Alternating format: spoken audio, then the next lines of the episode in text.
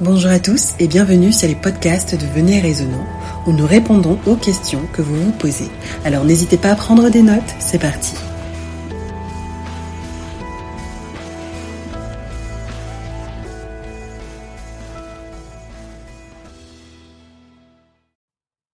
Alors, euh, William, dernièrement, lors d'une de, nos études, il a été évoqué les dix vierges. Donc, c'est une parabole que l'on retrouve dans Matthieu 25, des versets 1 à 13. Alors, il faut savoir qu'il y a beaucoup de nos auditeurs qui ne sortent pas de dénomination et du coup, ils ont été assez surpris de découvrir qu'il y avait énormément de théories à propos euh, des dix vierges, à propos de cette parabole. Donc aujourd'hui, j'aimerais que tu nous éclaires sur cette parabole des dix vierges. Qu'est-ce qu'elle signifie? Oui, merci Céline euh, pour cette question. Déjà, nous devons savoir que les paraboles ne sont pas étudiées comme les doctrines ou les enseignements dans la Bible. Les paraboles portent vraiment, vraiment leur nom dans la conception biblique. Le but de la parabole, c'est de prendre les choses complexes pour les rendre simples. Donc, pour prendre une histoire, une illustration, pour pouvoir nous montrer euh, quelque chose de simplicité. Par exemple, l'agneau de Dieu qui est sacrifié dans l'Ancien Testament, c'est une parabole. Le sanctuaire, c'est une parabole. Hébreu 9 nous dit que le sanctuaire, c'est une parabole. Donc, mm. c'est quoi la parabole? Si on veut comprendre la parabole de l'Évangile, on va aller voir comment on sacrifiait l'agneau sans défaut. Ça nous enseigne ce que Jésus devait venir faire, tu vois? Oui. Sauf que beaucoup de gens, quand ils, ont, ils tombent dans la parabole, parabole par exemple, la parabole de Lazare qui meurt, il va dans le sein d'Abraham, Certaines personnes disent oui, mais si on meurt, on part pas au ciel, ils prennent directement cette parabole pour vouloir faire le lien comme si quand on meurt, on part au ciel. Pourtant, ce n'est qu'une parabole. C'est les illustrations des choses qui, dont on n'a pas une doctrine à l'intérieur, mais pour nous faire comprendre des choses simples par rapport à une situation précise. Donc, quand on revient sur les paraboles des dix vierges, on doit voir d'abord le contexte dans lequel Jésus raconte cette parabole. Bah, dans Matthieu 24, Jésus le dit dans, le, dans Matthieu 23, ou même Matthieu 24, Jésus le dit que euh, il n'y a aucune pierre qui restera ici. À la sortie du temple dans le verset premier, il dit, vous voyez tout cela, je vous le dis en vérité, il ne restera pas ici pierre sur pierre qu'il ne soit renversé. Et les disciples sont troublés par rapport à ce que Jésus vient de dire parce qu'il parle du temple. Il parle du temple, quelque chose qui était l'idole même. Ils ont aimé le temple même plus que Dieu. Tu vois ce que je veux dire? Oui, oui, oui. Et dans le verset 3, on nous dit qu'il s'assit sur la montagne des Oliviers. Les disciples troublés par ça, ça c'est moi qui, ajoute le mot troublé, mm-hmm. il vint en particulier lui faire cette question. Dis-nous, quand cela arrivera-t-il? Quel sera le signe de ton avènement et de la fin de temps? Il pose trois questions à Jésus. Jésus ne répond pas à leurs questions en ordre. Jésus commence par la fin. Tu, vois? Et mhm. dans ça, maintenant, Jésus leur donne les signes de la fin, qui sont minimes en fait, mais Jésus insiste sur la préparation avant la fin. D'accord. Tu vois? Donc, ce qui fait que il donne une série. Pour, par rapport au signe de la temps, il donne seulement quelques versets, mais pour la préparation, il donne une série de paraboles, parmi lesquelles on trouve la parabole de dix vierges. Tu vois? D'accord. Donc c'est la préparation avant la fin. Exactement. Mhm, Donc les dix vierges, ce n'est pas une dénomination en fait, ici. Tu vois? Mhm. Jésus illustre, parce qu'il s'adresse à ses disciples, il, prend cette parabole pour parler de tous ceux qui seront considérés comme ses disciples à la fin. Donc ça leur concerne. Donc, parce que l'inquiétude de Jésus n'était pas les signes de la fin, c'est-à-dire le pas parti dans un endroit, c'est pas c'est pas ça qui préoccupe Jésus. Ce qui le préoccupe, c'est la préparation de ceux qui professent son nom. Est-ce qu'ils seront prêts? C'est ça la question pour Jésus. C'est pourquoi il a plus insisté sur la préparation que sur les signes des temps. Aujourd'hui, on a les chrétiens qui insistent sur les signes des temps, mais ils ne comprennent pas que la préparation. pourquoi Jésus insiste sur la préparation? Parce que Jésus a peur qu'on ne soit pas prêt quand il va venir. Mm-hmm. Donc, alors, si on vient sur les paraboles de dix vierges, on sait que le mot les femmes d'abord dans la Bible symbolisent l'Église. Le chiffre 10, c'est comme dans la conception hébraïque, c'est le chiffre minimum qu'on peut te demander. Tu vois? D'accord. On a par exemple Abraham dans Genèse 18 euh, euh, qui intercède euh, il, il commence à 50, il s'arrête à 10. Ok. On a, Mhm. on a les, les, les, les dix commandements, c'est quelque chose, c'est les, c'est les, c'est les, les, quand on dit commandements, les dix belles paroles de Dieu, c'est les, les choses les minimes que Dieu nous demande de faire pour notre bien, qui va faire à travers nous pour notre bien. Parce que dans le psaume 119, verset 96, la Bible nous dit que les commandements de Dieu n'ont pas de limite. Donc si on va aller en profondeur, on peut, on peut en sortir les- la profondeur de l'étude des dix commandements, c'est énorme. Mais Dieu nous demande, voilà le, voilà le minimum que je vais faire. Voilà le minimum, tu vois. Quand on te demandait dans l'Ancien Testament, quand la dîme était valable, on demandait le minimum, 10%, Mhm. tu vois. Oui, oui, d'accord. Donc c'est pourquoi le chiffre 10, c'est le chiffre minimum qu'il faut pour constituer une synagogue. Tu vois? S'il y a 10 familles, on fait une synagogue. Ok. Tu vois? Donc, ici, le texte nous dit, on sait très bien que dans 1 Corinthiens 7, verset 34, qu'il y a une différence entre une vierge et une femme mariée. Tu vois? Dans le grec, vierge veut dire pure. D'accord. Tu vois? Donc, Jésus veut dire que des, il veut parler des gens qui professent être irréprochables. Je ne dis pas qu'ils sont irréprochables, mais c'est les gens qui professent être irréprochables. Donc, ils, ils se considèrent comme des vierges. Tu vois? Ok. Ces gens qui se constituent irréprochables, qu'est-ce qu'ils ont? Ils ont la lampe. La lampe, c'est la parole de Dieu. Somme 119, verset 105. Mhm. Donc, ils professent avoir la Bible en leur possession. Donc, tout le monde, est-ce que tous les chrétiens ne disent pas qu'ils fonctionnent par la, par sola scriptura? Jusqu'à ce que la tradition, jusqu'à ce que la controverse arrive. Exact. Mhm. Donc, ça veut dire que ces gens qui professent être irréprochables et qui disent qu'ils ont la parole de Dieu. On est d'accord? Mhm. Et l'époux ici, c'est qui? C'est Jésus qui doit venir. Oui. Donc, on comprend ici, par cette parabole déjà, que le christianisme va jouer un rôle très important à la fin de temps. Mhm. OK? Et dans cette femme qui professe être irréprochable, qui marche avec la parole et qui attend le retour du Christ. Alors, pourquoi sage? OK? Pourquoi sage?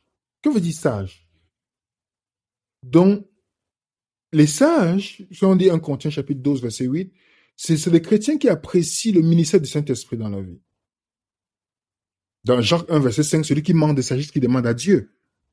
Donc Dieu, par le Saint-Esprit, donne la sagesse. Tu es d'accord avec moi? Oui. Et les folles, on ne dit pas, il faut voir le contraire, Céline. On ne dit pas les vierges mauvaises. Non, folle. Voilà. Au verset Donc, 2, d'accord. Tu vois, on ne, on ne- il n'y a pas de, de, de, de mots dans le sens où on dit les vierges pécheresses ou les vierges. Non. Vierge, la différence, c'est dans la folie et la sagesse. Dans Matthieu, dans, dans, dans, dans les vierges folles, la folie veut dire quoi? C'est qu'elle manque de sagesse. Tu vois? Elle manque de Mhm. sagesse. Donc, les folles connaissent la parole, mais elles n'ont pas la profondeur de la pratique. D'accord. Tu vois? Et l'huile, c'est le Le Saint-Esprit. Saint-Esprit. Mhm. Donc, c'était les gens spirituels. On est d'accord? Mhm. Donc, on ne parle pas ici des gens qui ne professent pas le nom de Dieu. On parle ici des gens qui sont conscients que Jésus vient. Et je ne pense pas que c'est seulement une dénomination qui attend le retour du Christ. Non. Et on nous dit à minuit. Et à minuit, qu'est-ce qui se passe? Les autres se lèvent et constatent que elles n'ont pas de l'huile- n'ont pas l'huile. Elles n'ont pas fait la préparation. Et déjà, pour, pour, pour contextualiser ça, Céline, dans la conception, dans le mariage chez les Hébreux, lorsqu'une femme a la lampe allumée, ça veut dire qu'elle continue à aimer la personne, son époux qu'elle attend. Lorsque la lampe est éteinte, ça veut dire que son amour s'est refroidi. D'accord. Tu vois? Mhm. Donc, dans le verset 5, c'est très intéressant. Le verset 5 nous dit, comme l'époux tardait. Les gens, les gens sautent seulement sur l'huile Mhm. Les gens, les gens sautent sur l'huile parce que voilà, ils veulent arriver directement à la conclusion. Oui, ceux qui vont manquer le Saint-Esprit à la fin. Mais ils oublient que le verset 5 est est un verset très important. Pourquoi l'époux tarde Pourquoi d'autres versions disent il, il, fait un- il y a un délai? Pourquoi?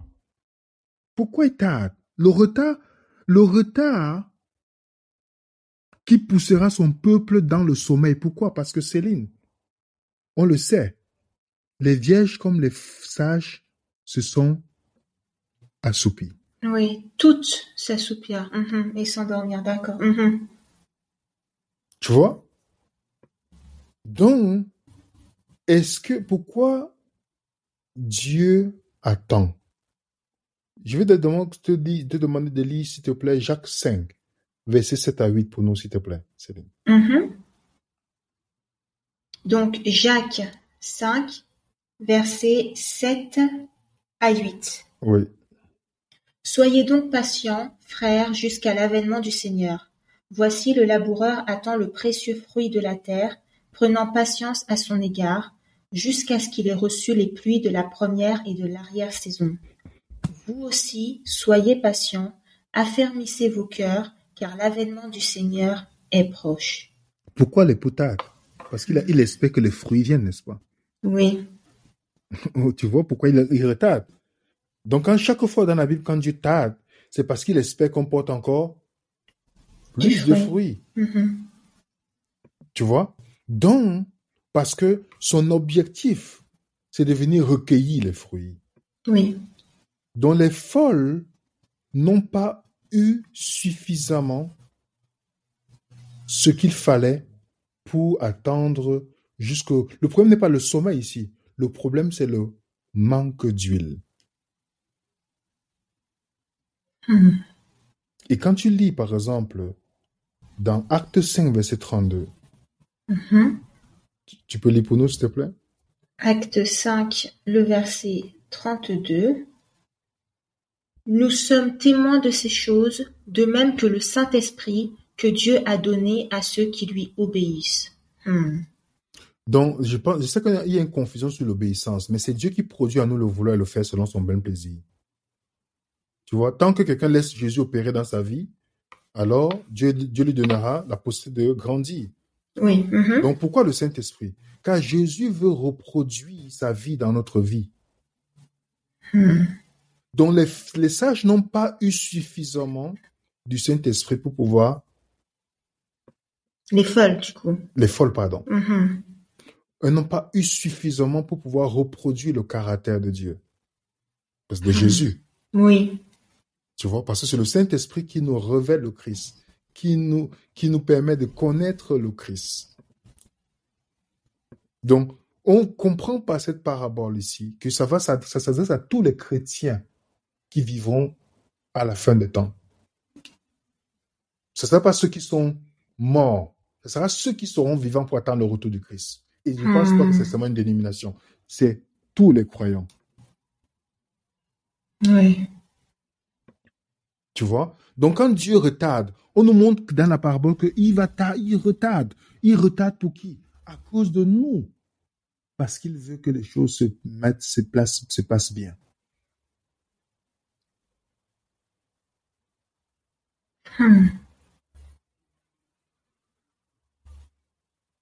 Donc, c'est la question qu'on doit se poser. Donc, quand on a cette parabole, dans les gens qui viennent prendre les interprétations, en pensant qu'en voulant tout, tout réduire à une dénomination pour dire que c'est ah, c'est notre dénomination, cette parabole. Non, cette parabole s'adresse à tous les croyants à la fin des temps. Ceux qui ont accepté chaque jour en criant parce qu'ils ont besoin du Saint-Esprit, parce Mhm. que Dieu veut, Dieu est tant, Dieu veut tant nous donner son esprit, c'est que nous, nous, ne sommes même pas prêts à recevoir, Céline. Nous ne sommes pas prêts à recevoir. Nous ne le demandons même pas quotidiennement. Nous, ne- nous ne crions pas parce qu'on ne ressent pas le- encore le besoin. On est rempli. On est rempli de nous-mêmes, Céline. Au point où il est difficile de, de nourrir quelqu'un qui est rassasié. C'est vrai. Tu vois, ce n'est pas un hasard que quand Dieu sort Israël d'Égypte, il est fait passer par le jeûne. Mhm. Pourquoi? Pour qu'ils puissent jeûner de tout ce qu'ils ont mangé en Égypte. Parce que tu peux mieux apprécier la nourriture quand tu as faim, Céline. Mm. On peut mieux apprécier le Saint-Esprit quand on sait qu'on a, on, on, qu'on est- on- on a faim. Tu vois, on a faim. Mais tant qu'on est rempli des choses du monde, notre faim pour espérer que le Saint-Esprit vienne reproduire le caractère de Dieu dans ma vie sera carrément impossible. Et ça, c'est le cœur de la parabole. C'est est-ce que la crainte de Jésus quand il donnait sa parabole dit, ma peur, c'est que vous ne soyez pas prêts. Est-ce que Dieu a fait tout pour avoir, la- pour donner la provision pour notre salut? Oui. Oui, oui, oui. Il a fait tout ce qu'il y avait. Est-ce que nous allons accepter par la foi cette provision en l'appropriant pour nous pour que ce soit notre réalité? Ça, c'est la question que chacun d'entre nous devons répondre. D'accord. Wow. Wow, wow, wow. Merci beaucoup, William. Je pense que euh, je pense que pour nos auditeurs, c'est c'est beaucoup plus clair parce que c'est vrai qu'on entend pas mal de choses là-dessus et à la fin on est un peu perdu. Mais euh, hmm. est-ce qu'on est prêt? Oui, vraiment, vraiment. Merci beaucoup, William. Je vais juste rappeler euh, quelques références que tu nous as citées, comme ça euh, nos auditeurs pourront euh, encore étudier à la maison tranquillement. Euh, nous avons 1 Corinthiens 7, le verset 34, Psaume 119, le verset 105, 1 Corinthiens 12, verset 8, Jacques 1, verset 5, Jacques 5, les versets 7 à 8, Acte 5, verset 32. Et avant de lire une parabole, il faut toujours remettre dans le contexte du coup. Et là, le par- la, la parabole des dix vierges, le contexte se trouve dans dès Matthieu 23, on peut dire? Matthieu 23, Matthieu 24 Ma- Matthieu 24, verset 1er. Hmm, Matthieu 24, verset 1er. Merci beaucoup, William. Pour nos auditeurs, si vous avez encore des questions sur des paraboles, n'hésitez pas à nous les poser. Et William, je te dis à bientôt pour un prochain podcast, du coup. Oui, à, prochaine, à la prochaine. Bye bye. Bye. Merci de votre écoute. N'oubliez pas de nous envoyer toutes vos questions à l'adresse mail venez.et.raisonnant.gmail.com. Nous vous disons à bientôt, si Dieu le veut, pour un prochain podcast de Venez et Raisonnant.